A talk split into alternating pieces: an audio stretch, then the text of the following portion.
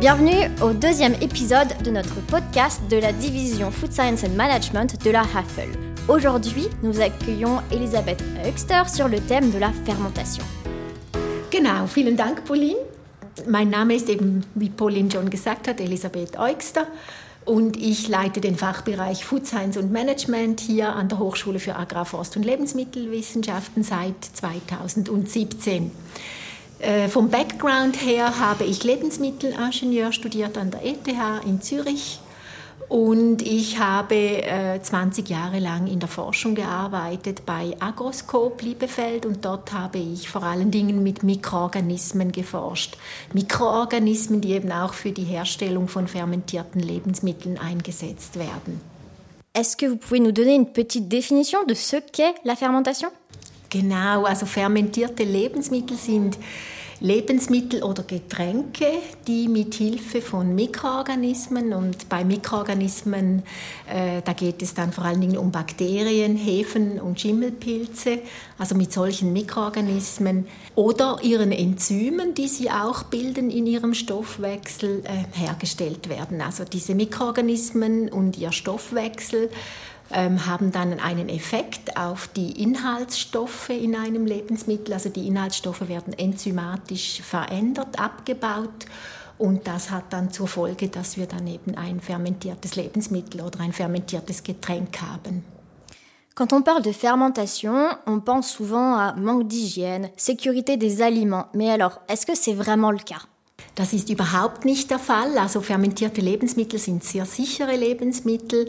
Ähm, es gibt bei den Mikroorganismen immer zwei Aspekte. Es gibt solche, die pathogen, krankheitserregend sind und es gibt andere, die eben sehr positive Eigenschaften haben welche ganz gezielt ausgenutzt werden, um fermentierte Lebensmittel wie zum Beispiel Wein, Bier, Sauerteigbrot, äh, Hefeteig, ähm, Käse, äh, Joghurt, aber auch ganz viele ähm, andere Lebensmittel wie Miso, Sojasauce oder Tempeh ähm, eingesetzt werden. Also da gibt es ganz, ganz viele verschiedene Lebensmittel weltweit, die mit Hilfe von Mikroorganismen fermentiert werden und erst durch die Fermentation dann ihre typischen Eigenschaften bekommen. Und die sind alle absolut sicher. Et alors, quels sont les bénéfices pour l'homme de la fermentation Also ich beginne mal beim Lebensmittel, was äh, durch die Fermentation eben, wie gesagt, kann ein Rohstoff haltbar gemacht werden. Das war ja auch der Ursprung, wie die Menschheit die fermentierten Lebensmittel überhaupt entdeckt haben. Äh, sie werden haltbar gemacht, dann kann man eben verschiedene äh, sensorische Eigenschaften, Aroma, Textur, zum Beispiel CO2-Bildung im im Teig, im Brotteig. Also wenn das CO2 nicht gebildet würde, würde der Teig nicht aufgehen. Äh, Aromastoffe, die durch den Abbau von Proteinen äh, gebildet werden, Aminosäuren, die dann zu einem schmackhaften Lebensmittel führen, aber auch technofunktionelle Eigenschaften. Also man kann zum Beispiel unerwünschte antinutritive Bestandteile durch Fermentieren äh, ganz gezielt abbauen, so dass es dann von der Ernährungsphysiologie her besser wird für den Konsum. Und der andere Aspekt ist eben, dass durch die fermentierten Lebensmittel dem menschlichen Körper Lebendkeime zugeführt werden und so das Mikrobiom des Menschen, also diejenigen Mikroorganismen, die sowieso schon im menschlichen oder auf dem menschlichen Körper sind, unterstützt werden können. On parle aujourd'hui beaucoup d'ultra-processed food. On sait que c'est un problème aujourd'hui dans la société, Est-ce qu'on doit considérer les produits issus de la fermentation comme étant des ultra-processed food ou est-ce qu'il s'agit en fait d'une autre catégorie de produits? Also die fermentierten Lebensmittel sind sehr oft einfach artisanal hergestellt, von dem her ein einfacher Herstellungsprozess. Ich nehme auch hier wiederum das Beispiel äh, von einem fermentierten Lebensmittel, zum Beispiel Sauerkraut. Da nimmt man einen Weißkohl vom Feld und da hat es natürlicherweise Milchsäurebakterien drauf. Dann schnetzelt man diesen Weißkohl, man vermischt ihn mit Salz und lässt ihn während zwei Wochen fermentieren. ähm, dann eben äh, sind diese Milchsäurebakterien, die natürlicherweise auf dem Kohl vorhanden sind, die dann diese Milchsäuregärung durchführen. Ähm, das ist wirklich ein ganz einfacher Prozess. Es braucht nicht einmal eine Pasteurisation.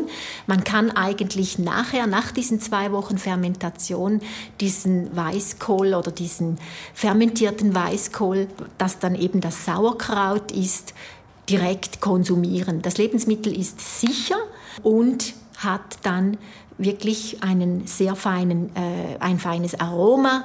Äh, es ist von der Textur her sehr ansprechend und äh, schmeckt sehr gut. Also man kann wirklich schmackhafte, gesunde, nachhaltig produzierte Lebensmittel mit Hilfe von Fermentationen herstellen. Plus concrètement, lorsqu'on va euh, faire les commissions à la Migros, à la COP, peu importe, quels sont les produits que l'on peut trouver qui sont issus d'une fermentation Quelles sont les tendances actuelles aujourd'hui Genau, die fermentierten Lebensmittel gibt es auf der ganzen Welt. Jede Kultur hat ihre fermentierten Lebensmittel. Sie sind sehr traditionell.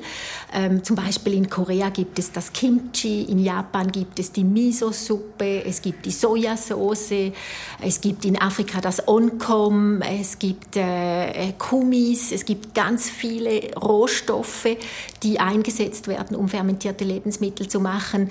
Und es gibt eine also man spricht in der wissenschaftlichen Literatur von mehr als 5000 verschiedenen fermentierten Lebensmitteln, die tagtäglich äh, äh, konsumiert werden. Also eine ganz große Anzahl von Lebensmitteln, die fermentiert werden. Und die sind eben typisch für die jeweilige Region und die Kultur. Est-ce qu'il existe aujourd'hui un label pour les produits issus de la fermentation Et sinon, est-ce qu'on peut envisager la création d'un label? Bis jetzt gibt es kein Label, äh, welches fermentierte Lebensmittel auszeichnen würde. Ähm, es ist aber so, dass man die, den Einsatz von Lebendkeimen oder Starterkulturen, und Starterkulturen ist eben eine Mischung von Mikroorganismen, die für die Herstellung von Lebensmitteln eingesetzt werden, das darf man in der Zutatenliste oder irgendwo auf der Etikette dann deklarieren. Also mit äh, lebenden Mikroorganismen hergestellt. Das darf man auf der Verpackung aufbringen. Und von dem her hat dann nachher eigentlich die Konsumentin und der Konsument die Möglichkeit, anhand der Verpackung oder der Etikette zu sehen, ob das Lebensmittel mit Starterkulturen hergestellt wurde oder nicht. Merci beaucoup Elisabeth pour ces précieux commentaires sur la fermentation. Merci aussi d'avoir pris le temps de nous expliquer ce qu'était vraiment la fermentation et d'avoir cassé le mythe autour de ce thème. Chers auditeurs, maintenant, vous le savez, la fermentation est bénéfique pour vous, alors n'hésitez pas à consommer des produits issus de la fermentation.